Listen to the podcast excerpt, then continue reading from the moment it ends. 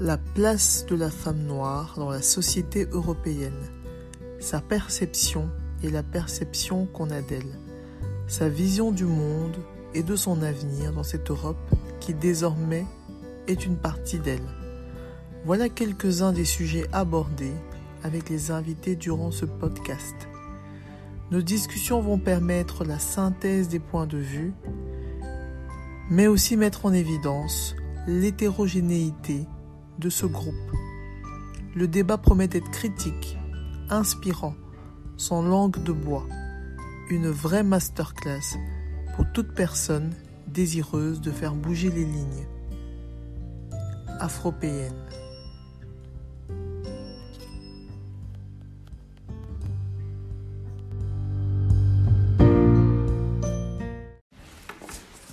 Bonjour Annie. Bonjour Anne. Bienvenue sur le podcast Afropéenne. Merci. Alors, euh, le rituel avant de commencer, c'est toujours de demander à l'invité de se présenter. Voilà, moi je m'appelle euh. Annie Clarisse, euh, j'ai 50 ans, je suis médecin avec euh, formation spécialisée en gynécologie obstétrique. Mhm. Euh, des- mais déjà depuis quelques années, je travaille à la direction de l'hôpital Bruckmann.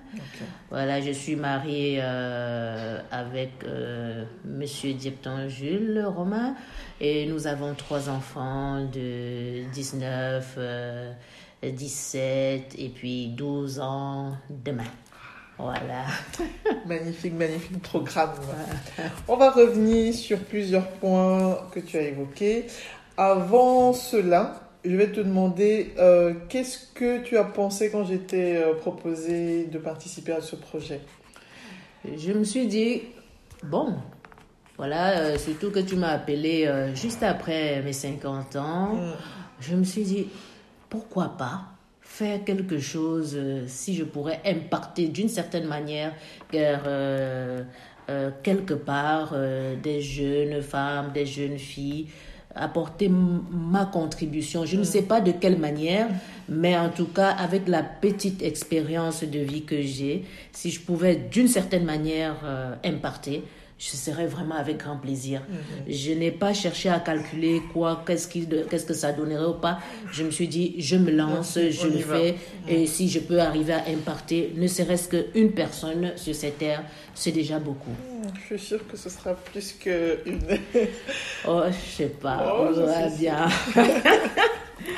Et est-ce que le terme afropéenne, c'est un terme que tu connaissais déjà? C'est pas un terme que je connaissais, Mhm. vraiment pas du tout. Et je trouve que vraiment euh, le mot afro-péenne rime très très bien. Mhm. Afro pour Afrique, péenne pour celles qui vivent vraiment en Europe. Je trouve ça c'était vraiment Ouais. bien réfléchi. Je sais pas qui l'a inventé, Ouais, mais la personne l'a vraiment très bien Moi, inventé. je pensais avoir inventé, puis j'ai été chercher, et finalement, c'est un terme qui existe, qui s'utilise très peu par contre. Même en anglais, il existe, Ah oui, afropéenne. Afro-péenne. Ouais. Mais qui Ah. est utilisé très très peu.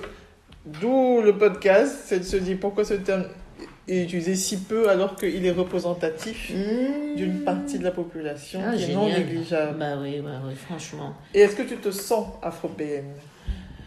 Moi, je me sens afropéenne euh, parce que euh, après avoir rencontré mon mari, nous avons décidé, j'ai décidé de le suivre ici en, en Europe, euh, vraiment pour pouvoir. Je trouve que j'apporte quelque chose à la société européenne. Mes enfants sont tous nés euh, à, à en Europe. Euh, nous leur donnons une, une éducation africaine et nous, vraiment, nous, nous essayons aussi évidemment d'adopter tout ce qui est euh, bon au niveau européen que nous pouvons le- leur apporter. Je trouve que ça cadre très très bien. En tout cas, je me trouve bien dans cette, ce, ce terme afro-péenne, Oui, en ce sens-là. Oui. Oui, Donc, je ne perds pas mes valeurs africaines. C'est ça, tu vois pas de contradiction? Parce que parfois, c'est le discours qu'on entend. euh, non, c'est pas possible d'élever ses enfants à l'africaine, en Europe. Il y a trop de contradictions. Toi, tu ne vois pas la contradiction. Tu trouves que c'est plutôt complémentaire? Mm, Je pense que c'est complémentaire et c'est- ça apporte un plus pour tout le monde. Mhm. La diversité, est- c'est quelque chose de génial, à mon avis. Déjà, même quand vous êtes au Cameroun et que vous avez plus de 200 langues, euh, vraiment, les gens, sont- nous, nous sommes déjà habitués à cela. Donc, moi, je n'ai trouvé aucun problème à vivre euh, euh, en Europe à m'y habituer. Déjà que j'ai fait mes études aussi en Europe, donc pour moi, je n'avais aucun problème. Je connais les valeurs que mes parents m'ont enseignées et euh, je les en remercie d'ailleurs. Et je pense qu'on peut allier toutes les bonnes choses des diverses cultures. C'est en cela que je tire ma force, en tout cas. Ok. Complémentarité, pas opposition. Non, pas du tout. Pas du tout. Euh, je, je, pense que quand on est complémentaire, on, on va toujours en gagnant. Ok. Voilà. Il y a, je, je garderai toujours euh, les valeurs primaires de, de, de, de l'Afrique et je prendrai toujours aussi les valeurs complémentaires euh, au niveau européen parce que cela a apporté beaucoup aussi à ma vie. Euh, déjà au niveau euh, de mes études, j'ai pu me former. euh, donc en cela, j'ai un plus. Et je trouve que moi, donner les, les, les valeurs africaines à mes enfants, plus les, les valeurs européennes et les, les, les études européennes à mes enfants, je trouve que c'est quelque chose d'incommensurable et qu'on ne peut pas mesurer. Ok. Ok, merci. Donc là, tu m'as tendu la perche en parlant de tes parents. Je me suis rendu compte du- au fur et à mesure de mes interviews que euh, la personne que devient chaque femme, euh, ça, ça commence très, très, très, très tôt. Oui, ça commence ça, vrai. déjà Très très tôt. dès l'enfance, peut-être Ouais. même avant. Et quand les gens me parlent de leurs parents, de leur éducation, je me dis ah oui, oui. Elle est combative, mais en fait, euh, c'est pas d'hier. Ouais, Oui, et donc j'aimerais que tu me parles un peu toi de ton enfance, De mon enfance. de ton parcours. Ah oui, euh, bah, moi déjà toute petite, euh, j'ai eu des parents vraiment aimants. Mhm. Euh, ma mère est toujours vivante, j'ai dit j'ai eu parce que voilà, je suis orpheline de, pa- de, de père. Euh, beaucoup d'amour, j'en ai tellement reçu Ah, et euh, j'en ai à redonner moi-même. Voilà, donc je trouve déjà un équilibre vraiment à ce niveau-là. Euh, parlant de mon enfance, très tôt, je dirais vers, euh, sept- vers 8 ans, euh, 9 ans, je savais déjà ce que je voulais faire de ma vie. Oui, je savais que je voulais être, euh, euh, euh, allez, je voulais être ministre de la Santé. Ah, Et pour ça, en fait, euh, je me disais, pour cela, dans mon petit esprit de- d'enfant, je me disais, ah ben, pour être ministre de la Santé, je pensais qu'il fallait être médecin. Ok. Et du coup, j'ai fait, j'ai, je me suis battue pour pouvoir faire les études de, de médecine. Ce n'était pas un parcours facile, mais c'est quelque chose qui est resté vraiment là, Mais dans mon Je cerveau. t'arrête un peu deux minutes. Ministre de la Santé. Ministre de la Santé, vraiment. Euh, Aujourd'hui, je, je ne gère pas euh, tout, euh, euh, vraiment Ah. toute une, toute, tout- vraiment je ne gère pas euh, le Mais ministère de la la santé, de- mais je suis à la direction médicale et j'apporte quelque chose, euh, voilà. Mais qu'est-ce qui qu'est-ce qui t'a mis en tête? Une telle idée Parce que souvent, c'est ce qu'on dit, les petites filles ne, ne, on- ne, ne rêvent pas grand. On, on leur apprend plutôt à essayer d'être... Plus tard, tu seras une bonne maman, tu seras une bonne épouse. Euh, alors, rêver d'être ministre... Ministre de la Santé. Est-ce qu'il y a une... Tu, tu as rencontré une femme qui t'a donné cette envie? Est-ce Oui. que tu as vu? Oui. J'ai as- tu as eu rencontré. un modèle. Oui, j'ai eu un modèle. Justement, à l'âge de 8 ans euh, ou 9 ans où je voulais Mhm. décider, je- mes parents m'ont proposé d'aller vivre chez, chez une tante Mhm, euh, qui, elle, est infirmière. mhm. Et euh, pour la petite histoire, elle, nous elle nous disait chaque fois quand elle rentrait de l'hôpital, je suis heureuse de vous voir en pleine santé parce que lorsque je reviens, Ah, c'est- c'était dur, mais bon. Parce que lorsqu'elle revenait, nous, nous les enfants, nous courions vers elle. Elle était contente. Elle disait, voilà, quand je vous vois, la fatigue disparaît. Et on lui disait, mais raconte-nous, qu'est-ce qui s'est passé? Comment? Elle disait, à l'hôpital, il y a beaucoup de souffrances, beaucoup de, de personnes malades.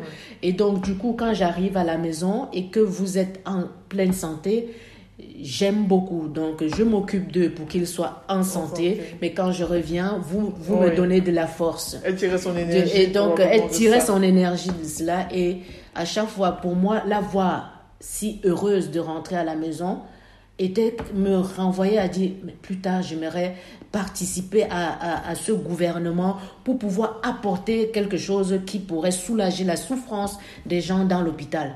Et dans mon cet petit esprit, je me disais, si je pouvais être ministre de la Santé, ah, euh, je pourrais donc euh, euh, créer des, des lois qui pourraient aider cet hôpital. Déjà à l'époque, je voyais l'hôpital de ma tante, et puis comme ça, elle pourra rentrer tous les jours aussi heureuse en ayant encore aidé plus de monde. Et voilà. Et, et ça, bon, et aussi, je me disais à l'époque aussi, euh, j'avais aussi euh, cette tante qui euh, avait parfois des, des, problèmes comme ça un peu avec son, son mari. Et ces disputes, c'était quelque chose que je n'avais jamais vécu chez, mon, chez mes mmh. parents à moi. je me disais, si je la vois triste parce qu'elle se dispute avec son mari, moi, il n'est pas question d'avoir pour moi un mari comme ça. Donc je me disais, être à la tête de, de, du ministère de la Santé, j'apporterai des choses positives pour ma, pour ma tante. Euh, être le chef de la, de, la santé me permettrait déjà à ce que je n'ai rien d'autre à faire que de créer ces lois. On irait jusqu'à ce que ce soit quelqu'un qui m'ouvrirait moi la portière pour que je sorte de la voiture. C'était vraiment tout ça dans mon, mon petit esprit. Oui, j'avais vraiment construit cette truc dans mon, mon cerveau. Et alors, euh, encore des petites anecdotes comme ça, j'en ai encore tout plein. Je me souviens, euh, je, lorsque j'avais, je voyais une poule avec des petits poussins. Mm-hmm. Alors, je voyais des petits poussins qui marchaient derrière leur, leur, leur petite maman poule, si je peux m'exprimer comme ça. Et un jour, cette poule m'a semblé triste et affaiblie. J'ai couru dans, dans, dans, la pièce où ma tante gardait des seringues. Donc j'en ai pris une et j'ai essayé de tirer de l'eau. J'ai vraiment pris de l'eau dans la, ma seringue. J'ai essayé de faire comme ma tante quand je voyais ma tante qui faisait des trucs. Et j'ai attrapé cette poule qui me semblait. Je lui ai mis une piqûre. Vraiment injecté cette petite euh, truc d'eau dans la patte. Et la pauvre euh, poule qui partait en machin, le lendemain, quand j'ai vu la, la poule qui était bien, je me dis, ah, je t'ai ah, soignée. Mais voilà, mais bon, ah est-ce que la poule était malade? Est-ce qu'elle était fatiguée? Vraiment, ce sont des choses. Euh, on sent vraiment la vocation, de rien. Hein. Donc, ça ne euh, s'invente pas, ça. Et donc, depuis cet âge-là, voilà, c'était ça. Non, non, donc il y a vraiment une vraie vocation parce que être si petit, avoir une telle sensibilité, ça ne s'invente pas. Et, aussi. Ça ne se euh, force pas. Non, c'est vraiment quand j'ai terminé même euh, mes études euh, en médecine, je me demandais qu'est-ce que j'allais faire comme spécialité. Et je l'ai su, en tout cas, je l'ai su déjà quelques années avant. Mhm. Pourquoi? De nouveau, encore une autre tante qui m'a imparté. Mhm. en, je crois que je faisais la troisième année médecine ou quatrième année médecine. J'avais une tante, justement la, la, la sœur cadette de cette autre infirmière, qui, elle, dans la famille, n'avait qu'un seul enfant. Elle n'avait eu qu'un seul enfant. Or, vous savez que les Africains aiment avoir beaucoup, beaucoup d'enfants. Et c'était de nouveau une, une souffrance pour elle. Et pour moi, une souffrance, c'est quelque chose pour moi qu'il fallait enlever. Donc, de nouveau, me revoilà et je me suis fixé, j'aimerais être gynécologue pour pouvoir arriver et lui donner plus, qu'un enfant. Essayer de faire à ce qu'elle ait plus qu'un enfant. Malheureusement, je suis arrivée un peu trop tard. Mais bon, j'ai pu aider d'autres femmes. Hein. Oui, c'est ça, c'est ça euh, Voilà, j'ai pu aider d'autres femmes parce Il y a une personne qui te donne cette envie, mais cette envie, se répercute. Exactement, de nouveau, c'était la, la, la, sœur euh, de, de l'autre. Hein. Toute l'importance de, la représentation. Oui, euh, la famille pour moi est sacrée. Ok. Vraiment, je crois, je puise beaucoup de mon énergie là-dedans. La famille. Ah, dans le côté familial. C'est vraiment chouette. Parlons un peu de tes études. Tu disais que le parcours a été euh, compliqué. Ouais. À quel niveau? Déjà à la base, euh, j'avais souhaité faire mes études aux États-Unis. Mhm. Euh, mon père a dit OK, pas de souci, on, va, on va faire ça. nous sommes allés à l'ambassade des États-Unis, on a déposé tous les dossiers, tout ce qu'il fallait. Euh, je crois quelques jours après, l'ambassade nous a appelés en disant Ah, ben, vous pouvez passer chercher le passeport avec le visa. Sauf que dans la nuit du jour où nous, la, veille, si vous voulez, du jour où je devais prendre ce mm. visa, il se trouve que dans l'avion euh, du fils du président à l'époque au Cameroun, mhm. cet avion aux États-Unis, ils avaient trouvé de la drogue. C'est ce qui avait été dit, j'en sais mhm, rien. Du coup, l'ambassade avait fermé a décidé de d'arrêter la, remise des, des, visas ou quoi que ce soit. Ah. Du coup, bah, quand je suis arrivée, on nous a dit on ne délivre plus de visa à partir d'aujourd'hui jusqu'à temps. Oh, j'étais déjà à, moins, je ne sais plus combien de temps de mon départ. Donc, ce, ce parcours-là, c'est soldé de façon. Euh, ça a été difficile en tout cas pour moi. Ah oui, euh, j'imagine. C'est quand on touche son rêve du doigt et euh, on vous l'arrache. Et donc, c'est en rentrant à la maison et avec, il y a eu un ami de mon père qui est entré et euh, mon père lui a dit, ma fille n'arrête pas de pleurer mhm. parce qu'on ne lui a pas donné le visa, elle voulait aller faire ses études de médecine aux États-Unis et tout ça. Et alors l'ami qui dit, ben, si euh, elle voulait aller faire ses études euh, aux États-Unis, il n'y a, pas, a pas de problème. Si elle tient à faire ses études, elle pourrait, elle pourrait continuer à faire ses études, mais allez, elle pourrait continuer à faire ses études euh, euh, à Moscou, par exemple, si elle veut. Et alors, mon père m'a dit, je sais pas, lui a dit, je sais pas, et il m'a appelé. Il m'a dit, voilà Annie, voici un ami à moi qui est arrivé. Son fils fait ophtalmologie euh, à Moscou et voilà, il part dans quelques jours et il se demandait si ça t'intéresserait de partir à Moscou moi, à la fleur de l'âge, 19 ans, ouais, je pourrais aller, je pourrais m'envoler, aller n'importe où faire mes études. Moscou, ce c'est pas une destination courante. Hein, non, c'était pas une destination courante, mais j'avais la rage de vouloir être médecin. Mhm. Je pouvais faire cette, je pourrais faire cette médecine en français, en anglais, en italien, en n'importe quoi, peu mhm. m'importait en fait. Mhm. Et, euh, et donc j'ai accepté. Et en deux semaines, j'étais partie. Wow j'étais partie pour Moscou, pour faire mes études ah, à Moscou. J'ai fait mes études en russe à Moscou. Ça, c'est dingue. Ouais.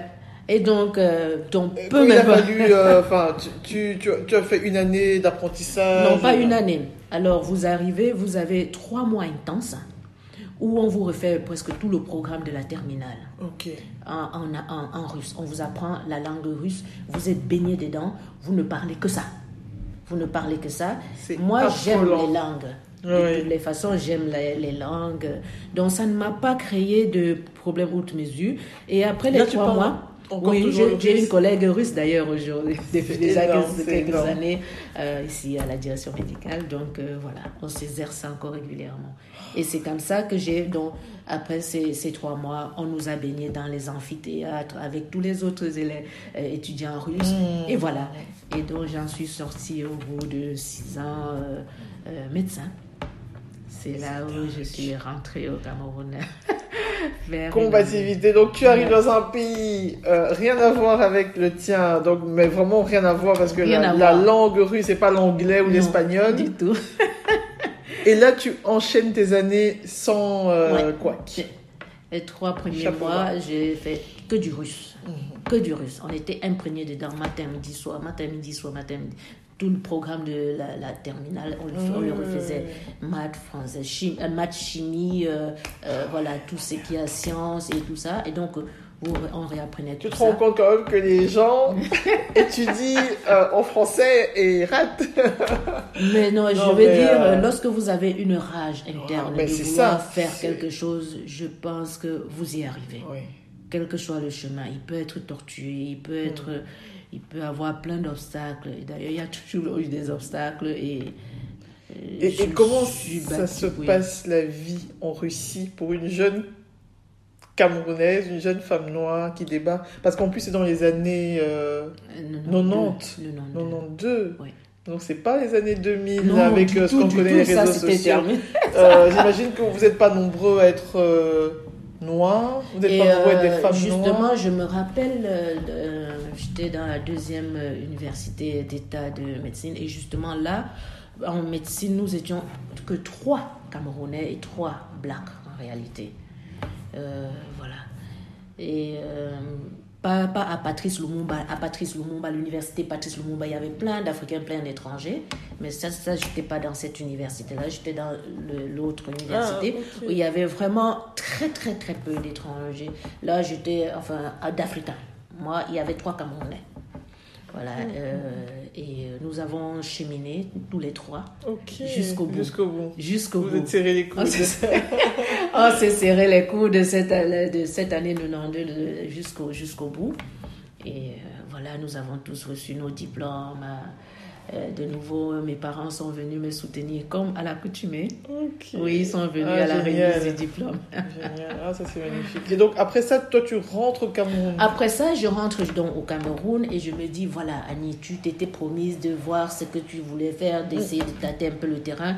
Et là, je me souviens tout de suite, ah, ma tante dont avec qui euh, je parlais d'enfants et tout ça, je vais aller donner une année de bénévolat en gynécologie obstétrique à l'hôpital central de Yaoundé. Chose dite, chose faite. Je n'avais pas un centime de salaire. Mhm. Je faisais trois nuits, trois jours sans rentrer à la maison. Ma maman elle venait par au porte à ma mère. Ma fille, s'il te plaît, mange quelque chose. Euh, à l'époque, la misère m'empêchait de rentrer à la maison.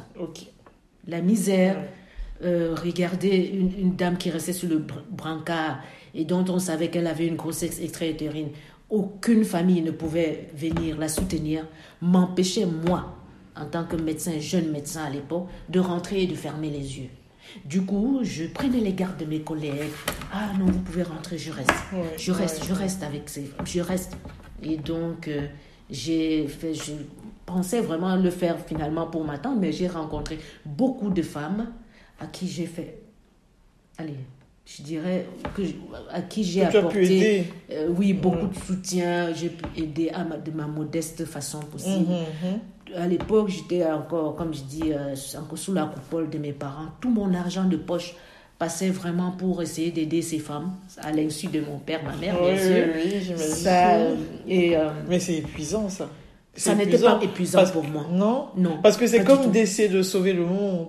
Mais à l'époque, je ne voyais pas ça Oui. comme ça. Tu avais la jeunesse et la fougue de ton côté. Oui. Et cette Oui, énergie-là qui débordait. Non, je Et voyais une pas envie que tu traînais depuis, depuis des années. Donc, Ouais. je voyais pas ça comme ça. Pour moi, c'était j'apportais quelque chose et je n'attendais rien de, de, de, de ces femmes-là. en Mhm. fait. Tout ce que je voulais, c'était de lire un peu de joie, de bonheur, comme sur le visage de ma, de ma tante Oui, quand elle c'est rentrait. ça. C'est tout ce que je demandais. Il y avait toujours ce truc en face de moi. Donc, euh, non, je faisais trois jours, trois nuits. Ma mère, je- elle il fallait qu'elle vienne à l'hôpital pour se, elle se demandait qu'est-ce qui arrive à ma fille, qu'est-ce qu'elle elle arrivait, elle me trouvait toujours en train de monter, descendre, en train de monter, descendre. Je, je dormais à peine, euh, voilà. Est-ce qu'il y en vraiment- avait d'autres qui faisaient ça là? C'était Non. euh, non, tu étais toute seule. Non, il n'y a pas de. C'est ça que je me demande, est-ce que c'était pas épuisant de porter ça sur tes Oh, petites non. épaules? J'étais toute frêle. Tu t'en rendais pas compte, Oui, je me rendais pas compte, justement. J'étais toute frêle. Je- Tout le monde pouvait penser que je tomberais, mais j'avais plein d'énergie. Mhm. Et ça, je ne souffrais de rien, en fait, à part le fait de, de, De voir voir, les ces- autres. les autres souffrir. J'avais pas de fatigue. Quand je rentrais à la maison, c'était pour m'affaler. Mhm. Et puis, de nouveau, être en pêche le lendemain pour y Pour repartir. retourner. Voilà. Et alors, Et on tient comme ça combien de temps? J'ai tenu comme ça une année. Mhm. Parce qu'à la fin de cette année-là, j'ai dit, ah oui, ça me parle vraiment, cette spécialité. Je vais donc faire euh, une, un concours. Euh, je vais faire un concours euh, pour, en- pour vraiment entrer dans la spécialisation. À ce moment où je prends cette décision, le concours pour le Cameroun, pour le CUS, euh, qui est l'école de médecine, est bouclé. Donc, Encore un dis, obstacle. encore un obstacle. Qu'est-ce qu'il faut faire?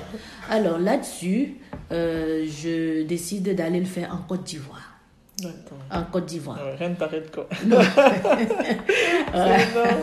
Je décide d'aller le faire en Côte d'Ivoire parce que justement, dans les mois qui, les mois qui suivaient, il y avait ce concours en Côte d'Ivoire.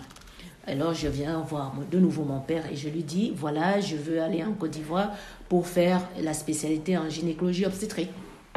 Et mon père qui me regarde, il me dit, ok, ben, je vais te payer un billet d'avion aller-retour. Je dis, papa, ça sert à rien, tu me payes un billet aller. Allez. Et mon père, il dit, ma fille, tu me dis, tu vas faire un concours. Je dis, oui, je vais faire un concours. Et il me dit, mais il te faut donc un billet aller-retour. Je dis, ben, j'en ai pas besoin. Je ne pars pas pour que, rentrer. oui. Je vais, Je vais et je vais faire. réussir. Et mon père, euh, il se dit euh, de nouveau encore. euh, Ouais. Là voilà, encore de nouveau. Avec son-.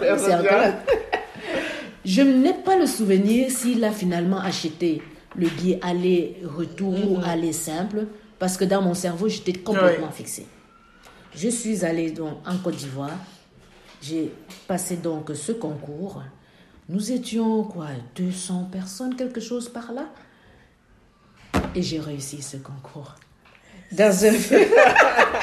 Et j'ai réussi ce concours dans veut, un autre pays, peut. justement. Quels étaient mes chances, j'en sais rien. La volonté. En Côte d'Ivoire, où j'ai- j'avais mis pied, j'avais fait mes études à Moscou, dans un pays européen, et que je devenais faire un concours dans un pays africain, pour euh, même pas le Cameroun, où j'avais déjà fait une année de. de- Mhm. Quels étaient mes chances, j'en sais rien. En tout cas, il y a eu une volonté d'en faire, et c'est, je suis allée, j'ai réussi. Et donc, Donc, du coup, je- du tu coup, restes je là, suis restée là. tu enchaînes. J'ai j'ai Ouais, commencé. là, t'as vraiment peur de rien. Ouais, parce qu'on parle quand même d'une jeune fille de quoi 20 Euh, J'avais 21? donc j'avais 19 comme j'étais déjà à Ouais. 26, 26 Ouais. ans. Voilà. 26 ans. 26 ans bah. Donc Ouais, euh, et que c'est des époques où on bouge pas. comme- Maintenant, on bouge beaucoup, les gens. Oui, euh, mais bon. à l'époque non. Et, et en Europe, c'est aussi facile parce que le train, on est en France, le train, on est en Allemagne. C'est ça, mais non, à l'époque, non. Afrique, À l'époque, c'était, complètement différent. Et quand on bougeait encore, il y avait encore plein de familles qui venaient à l'aéroport vous accompagner. Oui, voilà, tout c'était ça. la belle époque. Mais euh, voilà, j'avais dit à mon père, je ne reviendrai pas, je vais pour ici. Donc, ne gaspille pas ton argent. Mais il m'écoutait pas, il se disait encore celle-là dans ce J'imagine le papa. Donc, euh, J'ai- été retenue. Voilà. Donc, je commence directement ma, ma formation de gynécologie obstétrique là. On note quand même le soutien inconditionnel hein, de- des parents. Oui, que, toujours. euh, ils te suivent. Ils me suivent toujours. Peu importe que ça monte Oui. ou que ça descende. Parce que euh, peut-être qu'ils sentaient la détermination, mais en même temps, ils ne Mhm. comprenaient pas trop. Mais ils, ils m'ont toujours soutenu. Ils m'ont toujours Ouais. soutenu. Parce que ça, quand même, il faut, faut le noter. Oui. Et euh, voilà, ils m'ont toujours soutenu. Et puis, euh, comme je dis, euh, j'ai reçu beaucoup d'amour de ma Mhm. famille. Beaucoup, beaucoup, beaucoup. Vraiment, j'en ai à revendre. Ok. Et euh, là, comme je disais tantôt, je vais en Côte d'Ivoire, à Abidjan, au CHU de Cocody, c'est là où je commence. Cocody. Euh, Cocody. Je connais. je connais. Voilà, c'est là où je commence euh, ma formation en gynécologie obstétrique. Et c'est à la fin, je dirais, de cette année-là, que je rencontre mon mari, Mmh. mon futur mari. Les- Qui, lui, la vraie était- histoire commence maintenant. C'est maintenant qu'il faut écouter. qui lui était euh, en Belgique, qui faisait ses études en Belgique, à Bruxelles, Mhm, de dentisterie. Je pense même qu'il avait terminé. Oui, il avait terminé. Et euh, je dirais, je l'ai rencontré pour la première fois à l'aéroport d'Abidj- d'Abidjan. Hein, C'est tout un oui, tout encore un long processus. Je me rappelle toujours de ça comme si c'était hier. Et alors, ce monsieur qui m'a Fait que tourner j'ai la tête. fait tourner la tête, j'ai rencontré justement à l'aéroport d'Abidjan que je vois pour la première fois. Mhm. Vraiment en vrai que je vois pour la première fois. Et, euh, et depuis lors, il est, il est resté, euh, je crois, deux semaines, disons un jour, deux semaines. Et quand il est reparti, Mm. euh, il est arrivé et il m'a dit euh, qu'il souhaitait cheminer avec moi vraiment. et je me suis dit, de nouveau, s'il faut ça, je n'accepterai pas une vie à distance, Mhm. une vie de couple à distance. Ouais. Je, suis donc en deuxième année. Pendant ce temps, je postule donc à Bruxelles Ouais. Parce que ma condition était de nouveau. de nouveau, je me t'ai Ouais. dit, il n'est pas question pour moi d'entretenir des relations à, distance, distance. euh, même si je l'aimais beaucoup. Mhm. Et je me suis dit, je dois faire donc ce concours. Je devais faire donc de nouveau un concours à Bruxelles pour pouvoir entrer en troisième année de De gynécologie. gynéco. Ok, d'accord. Parce que j'étais en deuxième. Oui, oui, oui. il oui. fallait poster dans un. un- un- Donc, en, en milieu de, Deuxième année, de formation, je- il faut qu'on. Enfin, en milieu de formation de gynécologie Oui. sur place, il fallait faire, puisque là c'était l'Afrique, là c'était l'Europe. donc, malgré tout, il faut. Malgré tout, il faut toujours quand même un concours. On ne se déplace pas d'un truc comme ça à l'autre. Ok. Ce qui se passe, c'est que lorsque vous faites une formation de, en, en gynécologie à, à Bruxelles, vous avez trois années sur le territoire belge Mhm. et deux années à l'extérieur. Donc je devais faire, je pouvais faire donc valoir mes deux années de Côte d'Ivoire Comme, et comme étant l'extérieur et faire donc mes trois années Ouais. sur place, étant même alors à ce moment troisième, quatrième et cinquième année. D'accord. gynécologie. ok. Et là, pour cela, il fallait de nouveau passer un concours. Décidément, toute l'histoire de ta vie. Il fallait de nouveau passer un concours. Et je, Mais je ça ne suis- t'arrête pas, ça te fait pas peur. Là, euh, et il me demande la, la main. Mhm. Et je décide intérieurement que, voilà, je crois en Dieu. hein. Mhm. Et je me suis dit, Seigneur, si tu veux vraiment que, si tu trouves que c'est mon chemin, il faudrait que je réussisse. De nouveau, je vais aller faire un concours dans un pays européen, certes, mais c'est pour une spécialité dont j'ai tout fait en Afrique. Je ne sais pas comment est-ce que euh, euh, ça se passe alors à Bruxelles. Quelles sont, quelle est leur manière eux, de fond, comment ils fonctionnent. Voilà. Et j'ai décidé donc de bosser, d'étudier, étudier. Et alors, euh, je me souviens à l'époque, nous étions quoi? Probablement, je pense, une vingtaine euh, pour qui postulaient pour l'ULB et il fallait trois places. Une vingtaine de quoi De l'Afrique Oui, du- une vingtaine, oui, juste de l'Afrique. Ok. qui était- Une vingtaine de, la- de l'Afrique. hein, comme euh, et, et il y a, parmi ceux-là, il y avait, je pense qu'on pour dire l'Afrique, je dirais des étrangers. 20 qui ont postulé. Ok. Qui ont postulé Donc de partout. étrangers, de partout. Alors, moi, je venais de la Côte d'Ivoire, il y avait ceux qui étaient déjà sur le territoire là et, ouais. et qui sont encore étrangers, Oui. on peut dire ça comme ça. On a pris trois et j'étais parmi les trois. Hmm. De nouveau? De nouveau. Eh ben, Donc, j'avais choisi eh trois. ben, les, les- les bénis des dieux. Oui, de nouveau. Je suis- Et donc, dès qu'ils m'ont dit que j'avais réussi, que je faisais partie des trois qui avaient été retenus, je suis partie. J'ai accepté d'aller me marier tranquillement, oui, en paix. bah, ça y est, le Euh, voilà, j'étais, euh, j'avais accepté de me marier avec lui, mais c'était très difficile euh, de manière intérieure de me dire que je devais rester en Côte d'Ivoire pendant que lui est là. Et donc, ce C'était concours, et c'était pour moi quelque part le signe. Si je réussis, ça veut dire réellement Oui, que je. as la bénédiction, C'était la bénédiction euh, du ciel, quoi. Voilà. Et ça a fonctionné. J'ai réussi, nous sommes euh, tranquillement. Euh, de, un mois plus tard, nous étions au Cameroun, nous nous sommes mariés. Quelques Ça a été vite quand même, hein, les choses Oui. chez vous. Ah, En un an, on s'est mariés. On s'est mariés en un an. Il a demandé ma main au milieu de la deuxième année. Et puis, le, pour lui, c'était Mmh, quelque chose de, de sûr. Et, et Ouais. très, oui, oui. En un an, on s'est mariés entre le moment où je l'ai connu, où j'étais en première année, où je termine ma deuxième année et Ouais. que je suis en train de passer mon concours. La main, il m'avait demandé ma main, mais je restais toujours. Je me disais. Les choses n'étaient pas finies pour. Oui, Enfin, il fallait, il fallait quelque chose qui, que le ciel m'envoie, Ouais. euh, je sais pas, un signe. Alors fais-moi réussir ce concours Ouais, où j'ai pas réellement de chance. hein. Je me disais, ouais, parce que quitter la Côte d'Ivoire où, où tu as fait déjà des deux années en gynécologie obstétrique. ton chemin était déjà tout tracé là. Oui, pour moi, c'était tout tracé. Je terminais en Côte d'Ivoire, je rentrais au Cameroun. Oui. Voilà, c'était ça pour moi. Je rentrais au Cameroun, je m'installais et puis voilà. Mais non, eh ben, le Seigneur de fou, nouveau hein. me renvoie de nouveau à, à- Ailleurs. ailleurs. Voilà. Et Voilà, tu tu n'es pas une l'homme- afro-païenne, tu es une globe trotteuse. Non, non, non, j'ai suivi euh, l'homme de ma vie et puis euh, Ah, ça c'est voilà quoi, un peu. Voilà un peu l'histoire. C'est comme ça que tu arrives en Belgique. C'est comme ça que j'arrive en Belgique en fait. Voilà, vraiment, c'est ça. Toujours comme ça, je monte, je descends, je vais à gauche, je vais à droite. Et maintenant, ça Et je- fait euh, du coup plus 20, de 20 ans. ouais. 20 ans, ça fait 20 ans que nous sommes mariés et euh, voilà. Justement, on a fait nos 20 ans de. Ah oui, en même temps que. Euh, oui, 20 ans de mariage, là. C'était 20 ans, c'était au mois de juillet, le 27 juillet. Félicitations. Félicitations, parce que quand même, c'est des noces de quoi, ça, 20 ans? Moi, j'arrive jamais à me souvenir. Euh, c'est pas une note de porcelaine Oh là là. J'arrive jamais à retenir. Oui. Bon, je renseignerai. Ouais. ouais. on mettra ça en note pour le podcast. Je sais que ça intéresse. Donc, 20 ans en Belgique. Oui. Euh, un mari, trois enfants. Oui un magnifique boulot, tout, tout, tout, réussi.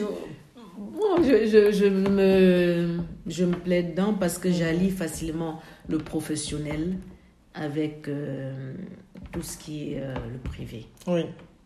Et comment tu y arrives? Je, je, sais que si j'étais restée euh, à faire uniquement la gynécologie, les enfants, euh, ils arrivent, ils tombent jamais à la porte, ils disent jamais je serai là midi ou à 13h. Mmh. C'est parfois à 3h la nuit, c'est parfois à 2h. Donc j'ai calculé le pour et le contre. Mmh. Et finalement, j'ai, euh, je suis tombée finalement c'était une opportunité finalement d'être à la direction médicale en mmh, fait. Je suis tombée là vraiment tout à fait par hasard tout à fait par hasard. tu n'avais pas prévu Non, ça, j'avais pas prévu. J'allais vraiment pour autre chose. Et là, on me propose ça. Je me dis, oh, qu'est-ce qui se passe là et, et, je savais pas à l'époque qu'est-ce que c'était réellement ce, euh, où je travaille là, ce dans quoi je travaille, c'est le RCM, résumé clinique minimum. Ça, je savais pas exactement. Tout ce qu'on m'avait dit, c'est que on avait besoin de mes compétences de médecin. Mhm. Maintenant, c'était administratif. C'est mhm. dans un sous-département financier. Mhm. Voilà. Et euh, ouais, ça c'est euh, le côté qui est pas très connu dans la clinique. Enfin, on, dit l'hôpital. Bah oui, l'hôpital, c'est on est soigné, on donne des médicaments, on y va, on se rend pas compte que derrière, derrière, il y a toute une autre. Il y a toute une machine qui fait fonctionner. Effectivement. Oui, moi j'ai déjà eu l'occasion d'aller euh, dans les sous-sols de Bruckmann à, à Scarbeck, donc le petit oui. Bruckmann. Oui. Et là, il y a des moteur dans tous les sens. Et on fait oui, et ça, ça fait tourner les respirateurs. En, euh, on se dit, bon, enfin, mais l'hôpital, c'est. C'est toute une. C'est pas que des blouses blanches et des patients. Hein. C'est pas que des, patients, des blouses blanches ou des seringues ou des stéthoscopes. C'est tout autre chose. C'est vraiment beaucoup de choses. Et la direction médicale, faut trouver des financements. Exactement, exactement. Ah et donc, euh, justement, mon boulot, vraiment, au niveau financement, ça représente. Euh, 40-45% du budget euh, euh, moyen financier.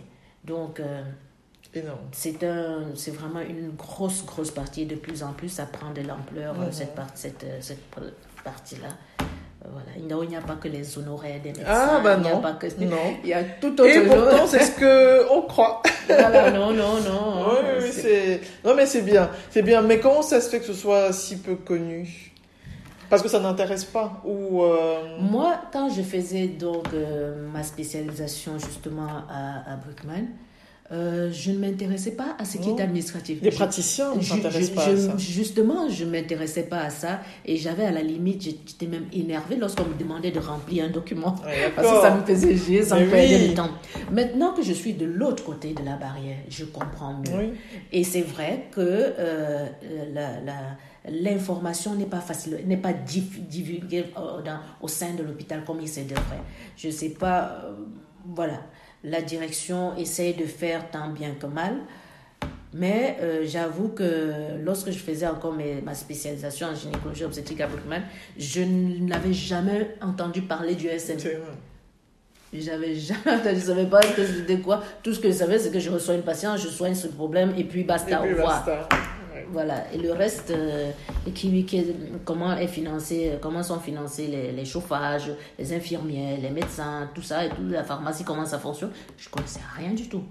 Rien du tout. Maintenant, c'est ça que tu gères. Voilà, pourtant, c'est vraiment euh, le poumon de l'hôpital. Ben oui. Le poumon de l'hôpital. Il faut un peu gérer ah bah sans ça finance, euh, c'est compliqué. Hein. Oui, oui, oui. c'est un peu imaginer que vous avez l'hôpital qui est votre maison et que là-dedans, dans, dans votre budget de, de, votre salaire, vous devez avoir l'argent pour payer les murs, mm. l'argent pour payer euh, les, les, les, chauffages, l'argent pour Ouais, de ouais, l'eau, ouais. imaginez pour la dame de ménage qui vient, euh, voilà, et pour le repas, quelle est la partie attribuée au repas, quelle est la partie Ouais. attribuée au- Tout ça, c'est vraiment quelque chose. On ne peut pas dire, oui, euh, on vit dans une maison.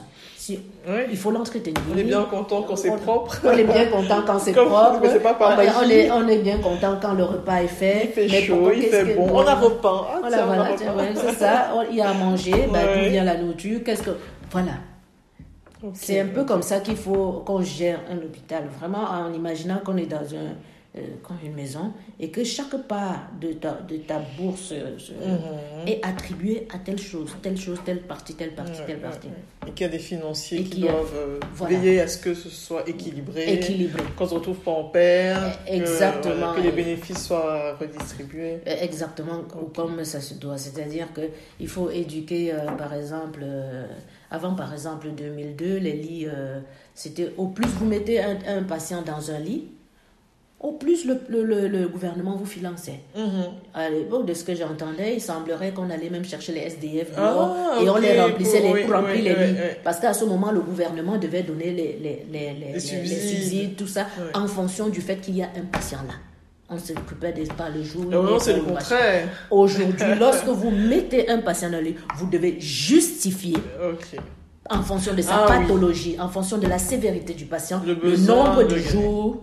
Voilà. C'est pour ça que les gentilles femmes qui ont accouché, on, a- Voilà. on essaie de les mettre dehors. Gentiment, vite, pas mais trop quand vite, même. mais voilà, c'est ça. Parce que à chaque durée, euh, il y a ce qu'ils appellent la durée moyenne de séjour, euh, moyenne de séjour pour, Mhm. euh, pour tous les hôpitaux. Par exemple, une femme qui accouche, euh, on sait qu'elle peut faire trois jours, quatre jours. Donc, une femme qui n'a eu aucun problème, c'est pas la peine de tirer euh, sept, huit jours parce qu'elle ne sait pas allaiter.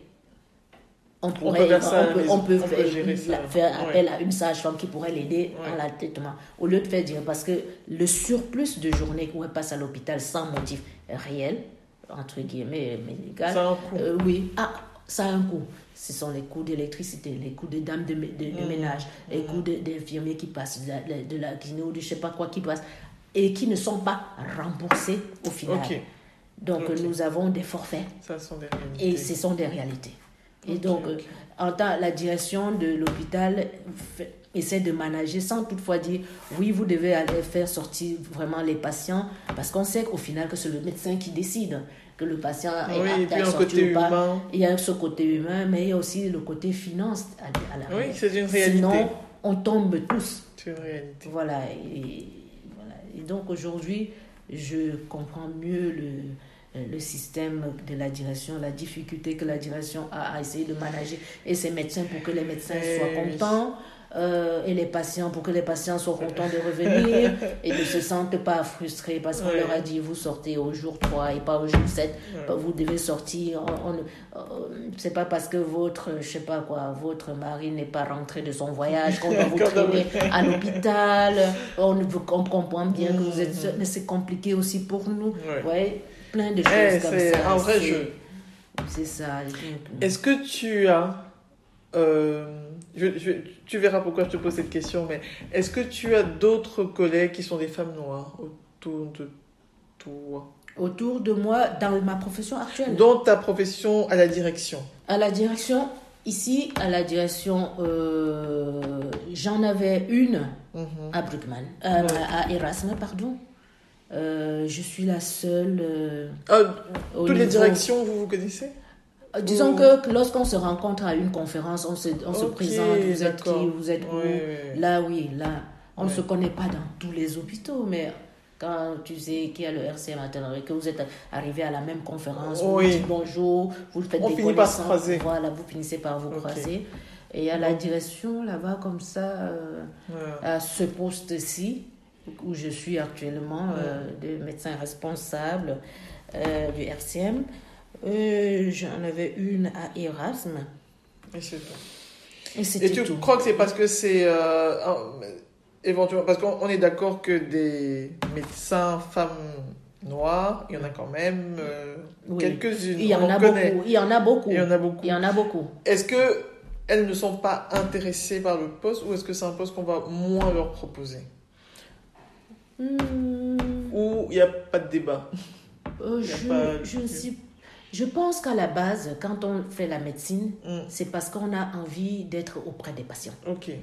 Donc, les postes médecins administratifs, en Mm. réalité, ne sont pas la chose vers laquelle un médecin se tourne facilement, tu sais, tout simplement comme ça. Ce sont les, les, les, les occasions de la vie, comme ça, les raisons de la vie qui font que, par exemple, moi, je m'étais peut- dit, j'accepte ce poste, il est administratif, il me permet d'aller, d'être là à telle heure, d'être rentré à telle heure pour pouvoir prendre euh, le relais avec mes enfants et ne pas être en train de faire plein de gardes. Euh, voilà.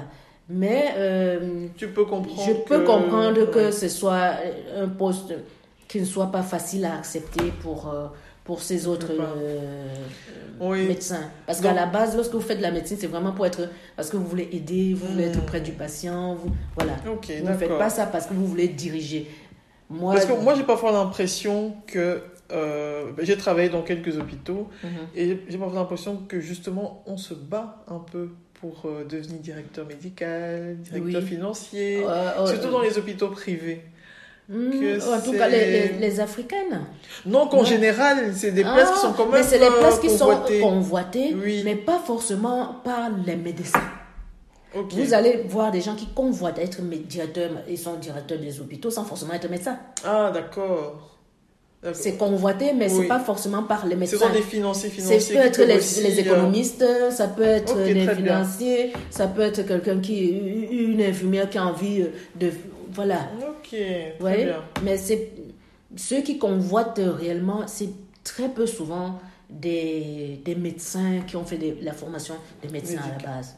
Ouais, Ça ouais. va. Non, je posais la question parce que euh, j'ai discuté avec Inès et, on- et, euh, je, je me disais, je lui ai posé exactement la même question. Est-ce que tu as d'autres euh, sages-femmes noires autour de toi? Donc elle réfléchissait et puis elle se disait euh, non. Pas du tout.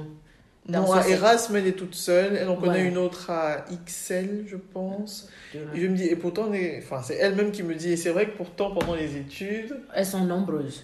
Mais où sont-elles où passées? Je sais pas. Euh, Je sais pas. où- En tout cas, pour ce poste que j'occupe, Oui.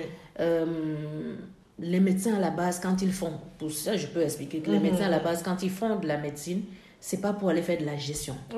C'est déjà une des choses que je disais Mhm. tantôt lors de ma formation en gynécologie obstétrique à, à Brugman. J'avais horreur de tout ce qui est paparasserie. Oui, oui, oui.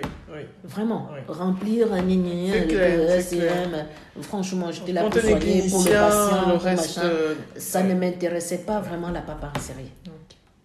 Alors que je, je comprends mieux aujourd'hui. Oui, oui, oui. Maintenant que tu es dedans et que tu Oui, comprends je l'intérêt. comprends mieux aujourd'hui.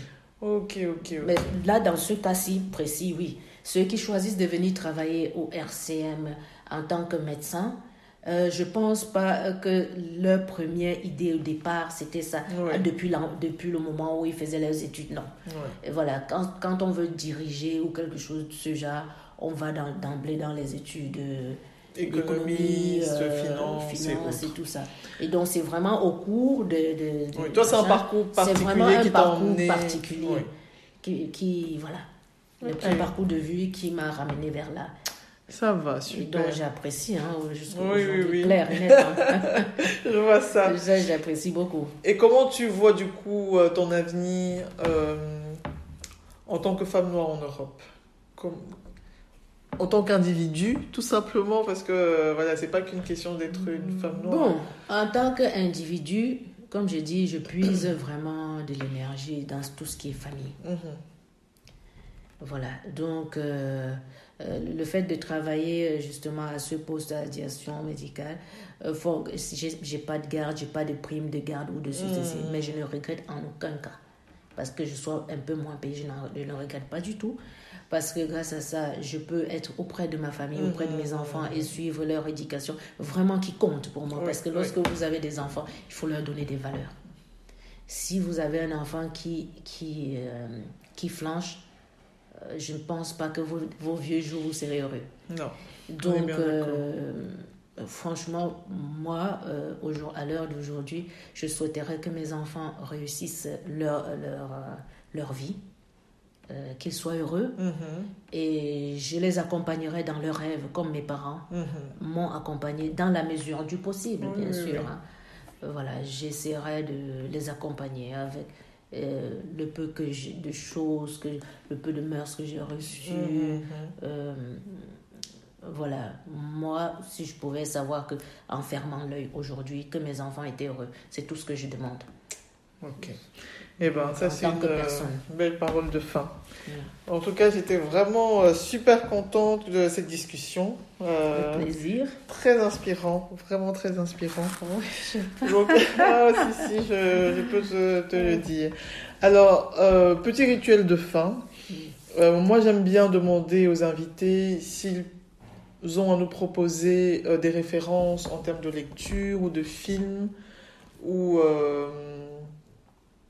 ou je, ne sais pas, quelque chose d'autre où tu te dis, c'est voilà ce qui m'a accompagné durant euh, mon parcours. J'aurais aimé lire ce livre plus tôt, il m'a vraiment inspiré, il m'a donné la force de. Voilà, ah oui. Ou ce Euh, film, ou cette musique, je sais pas, n'importe quoi. C'est- C'est c'est- c'est fou parce que au fil des années, je, je trouve que il y a des choses que j'ai eu à apprendre à mes 40 ans dont j'aurais aimé connaître beaucoup plus tôt. Euh, mais vraiment, c'est qui m'a apporté. Et je trouve, non, non seulement au niveau professionnel, Mm. mais au niveau privé, c'était ma formation en management. En management. Parce que ça, je ne l'ai peut-être a pas sauté, dit. oui, oui, oui. Euh, j'ai fait une pas- formation de management, deux ans de management, en cours de À quel moment? Justement. euh, À quel moment Ah, de tout ce que tu nous as raconté mais après euh, euh, l'accouchement de mon dernier, Ok. euh, voilà, c'était. Donc avant la direction médicale, alors J'y étais déjà. Tu étais J'y ok, étais déjà. Mais je n'étais pas encore responsable. Oui, oui, oui. oui. J'y étais en tant qu'employé euh, comme Mhm. tout le monde, mais je n'étais pas encore responsable. Donc j'ai fait deux années en cours de euh, après euh, l'accouchement de mon dernier. Mm. Il devait avoir euh, à peine euh, dix mois. Wow, ouais. Je courais, Ouais. je venais le laisser, je tournais vite un peu de quelque chose à manger, je venais à la babysitter, je, je fonçais euh, à Solvay pour faire... euh, Ah oui, Solvay en plus, Oui, ah ouais, ça va. hein. Quand tu fais tes trucs, c'est pas à moitié. Là, oui, là, là c'est là où j'ai fait ma formation en management.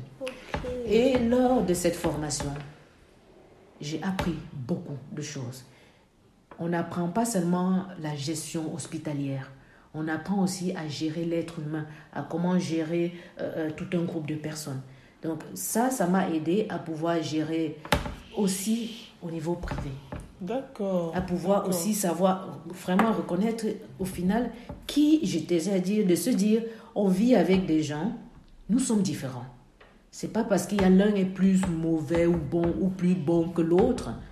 Nous sommes tous différents, mais nous devons tous vivre ensemble Mm. et apprendre à tirer le meilleur de l'autre, d'autrui. Je pense que On ça, apprend ça, Solvay. oui, on apprend ça lors apprenait de, juste à travailler dans les grosses entreprises. non, on nous, on nous mettait devant des, des Ah, ça, c'est super C'était intéressant, du leadership. Ouais. Et je pense que quand vous êtes une mère, de, de- de- allez, une femme, une mère, et tout ça, vous avez besoin de cela pour pouvoir aussi gérer votre propre maison. Mm. Parce que si vous ne pouvez pas gérer votre maison. euh, Oui.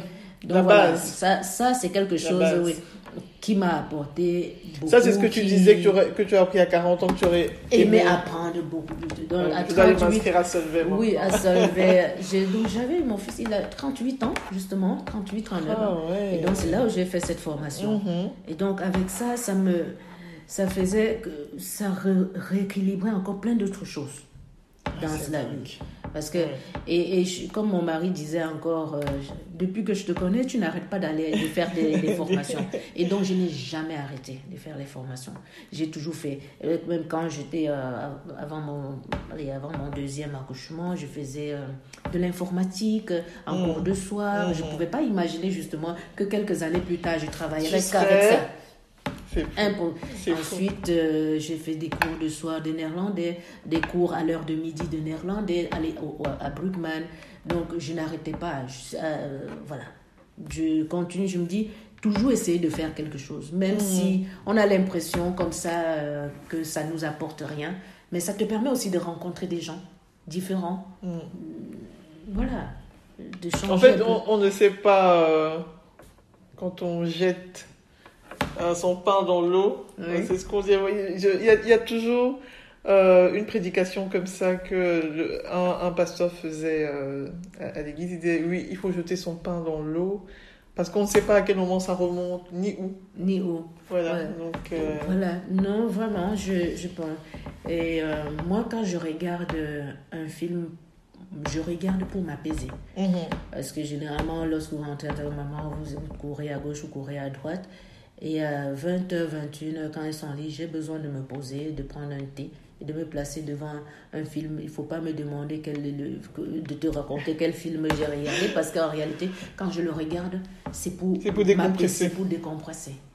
Je ne regarde pas pour pouvoir le raconter, après. après. par exemple. Tu es dans une autre démarche. C'est ça, ça, je ne suis pas dans la démarche de me souvenir euh, du nom exact mhm. de l'acteur. Parfois, je peux connaître le morceau, mais il faut que j'aille le chasamer pour pouvoir me rappeler. je le genre. Ah oui, mais en tout cas, ce que tu as dit, euh, fabuleux. Donc, c'est. Voilà. Continue à pédaler. Continue. à toujours pédaler. Tout ce qu'on apprend, on, on, a, on apprend toujours quelque chose. Euh, ben voilà, aujourd'hui, j'apprends afro-péenne. J'apprends et je suis contente de participer à, à ce mouvement. Je, ne sais pas euh, ce que, ça, si quelqu'un sera impacté par mon histoire ou comment, mais j'espère bien. En tout cas, je te tiendrai au courant. Mais voilà. et euh, j'espère vraiment qu'on pourra dans quelques semaines, dans quelques mois, dans quelques années, voir les fruits de ce qu'on est en train de semer euh, ici. J'espère. Vraiment, ce serait vraiment une très bonne chose ah pour les ce qu'on se souhaite. Merci beaucoup. Merci beaucoup et à très bientôt. À très bientôt. Voilà, voilà les amis. J'espère que l'épisode vous a plu et que le podcast vous inspire autant que moi. N'hésitez pas à soutenir le projet en vous abonnant et en partageant les audios avec votre entourage. Laissez des commentaires et plein d'étoiles et à très vite pour un nouvel épisode. Ciao